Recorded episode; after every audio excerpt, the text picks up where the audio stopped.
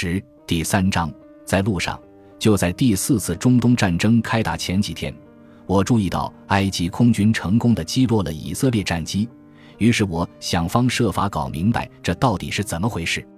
原来埃及空军装备了从苏联进口的先进智能电子武器装备。了解到这一实情后，我立刻跳上了飞机，逐一走访国内各大国防军工企业。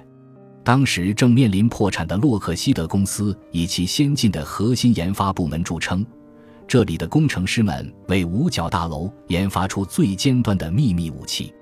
在调研了洛克希德和其他国防军工企业之后，我飞到华盛顿，先后拜会了五角大楼的官员及参议员们，发现即便是国会里的鸽派，如威斯康星州参议员威廉普拉克西迈尔等。也倾向于五角大楼应加大在研发尖端电子战争上的军费开支。越战后，基于国防开支压力，当时的国防军工类股票要死不活，每股仅有一两美元。我的研究表明，这些股票便宜的令人心碎，价格与价值严重背离。于是量子基金开始大量买入这类国防军工股票。那时在纽约有个聚会。一群年轻的投资高手相约每月聚一次吃晚餐，推荐股票并分享他们在各地的投资经验。他们邀请我参加他们的聚会，我对其中的一些人有所耳闻，能和他们一起聊聊真是求之不得。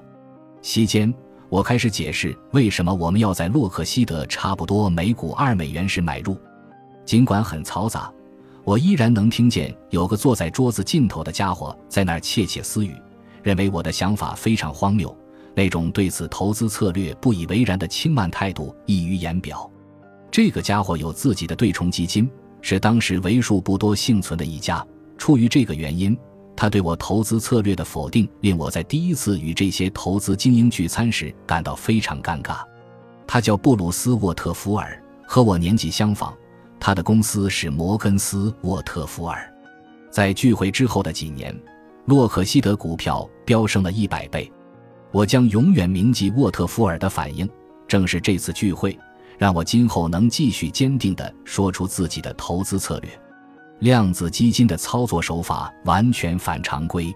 索罗斯和我做空那些大盘股，买入和持有稳健型成长股。